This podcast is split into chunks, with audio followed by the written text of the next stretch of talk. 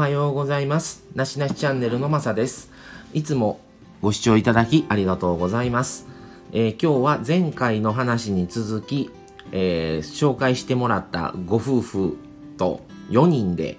えーまあ、えー日帰り旅行を定期的にしてるという話を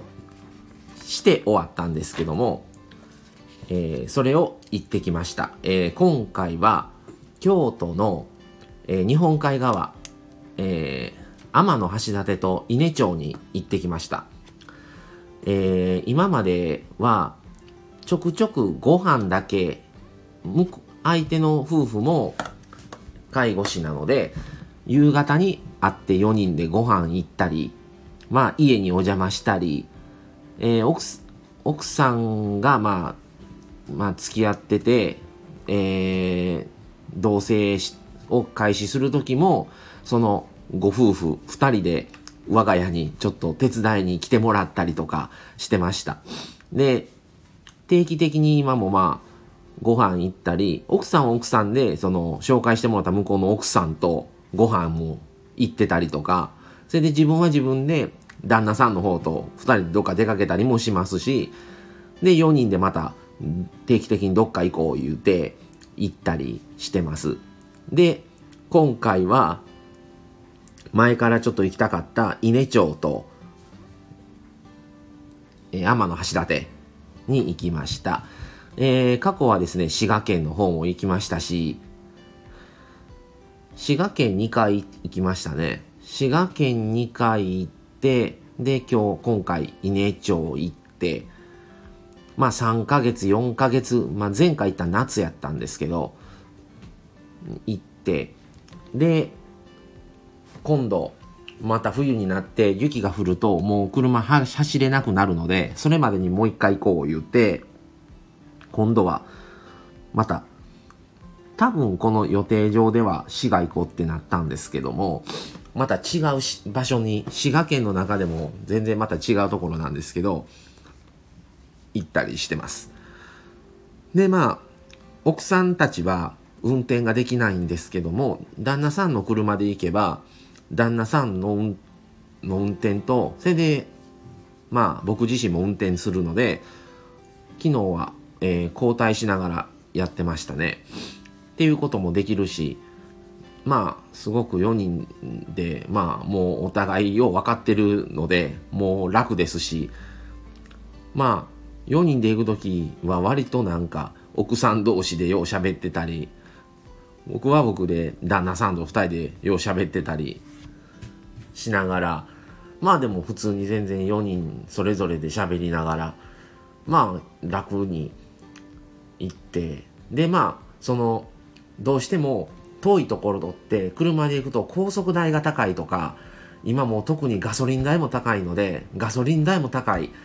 でも夫婦2人で行ったらもう往復高速とガソリンだけでもそこそこの金額するんですけど4人で行けばそれも2人です。2, 2軒で2軒で行くので言うたら相手方の夫婦の家とうちらの夫婦で折半できるので全部半額ずつで行けるのでまあお手頃な感じで行けますし。で今まあ車は ETC なので行きは自分の ETC のカードを渡してそれではめてそれ帰りは帰りでもう相手の方の ETC でそれでもう高速も行きは自分負担帰りは相手負担みたいな感じでもうそれも割り勘。でガソリンもまあおおよその金額を半分ずつ割り勘。なので半額で行けるっていう意味は楽ですね。で運転も夫婦で行くとまあ僕は運転が好きなので全然大丈夫なんですけどもやっぱり言うても疲れたりはします。のそれも相手の人も運転してもらえるから楽ですしまあちょっとねある程度みんなが仲良くないと4人でどっか行くってなかなかできないんですけど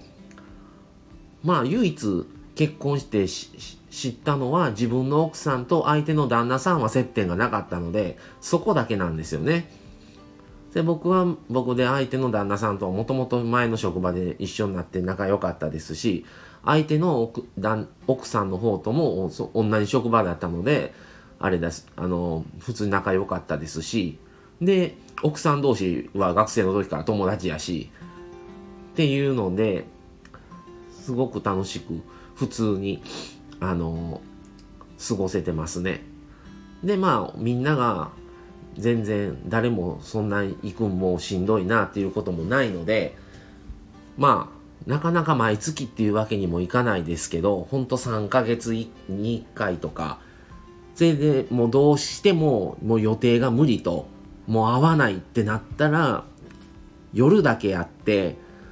ご飯だけ行こうかってしたりは定期的にしてますね。それでまあ相手の家はまあ車で1時間ぐらいかかるかな。そんなに近くはないんですけど、まあでも相手も車持ってますし、で自分も車があるので、まあ行ける方が迎えに行ってみたいな感じで。でまあ日帰りで行ける範囲。それでまあこの仕事してるので、普通に朝は早く起きれるので、今回も6時出発で、6時に迎えに行くって言われて、6時に迎えに来てもらって、で、4人で出かけて、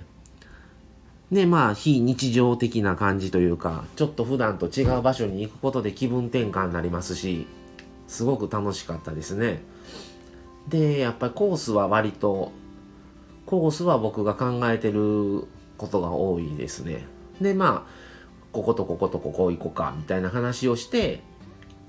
あの、行きたいって言ったらそうしますし、いや、そこはちょっとなってなったら、また別ルート、別の場所を考え、考えたり、みたいな感じで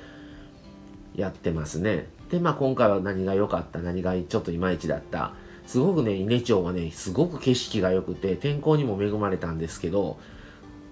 良かったんですね。落ち着きまし場所ですし、7、天の橋立もトータルで含めて、ちょっと食べるものが弱いなっていう、食べ物の印象が薄いなって、海鮮丼も食べたんですけど、ちょっとうーんっていう感じでしたね。なので、ちょっと美味しいものがあるとこ行きたいなっていう感じには言ってたんですけど、ただ、すごく景色は良かったです。し、あの、伊根町で入った伊根カフェっていうところは、すごくもう、もう横、もう、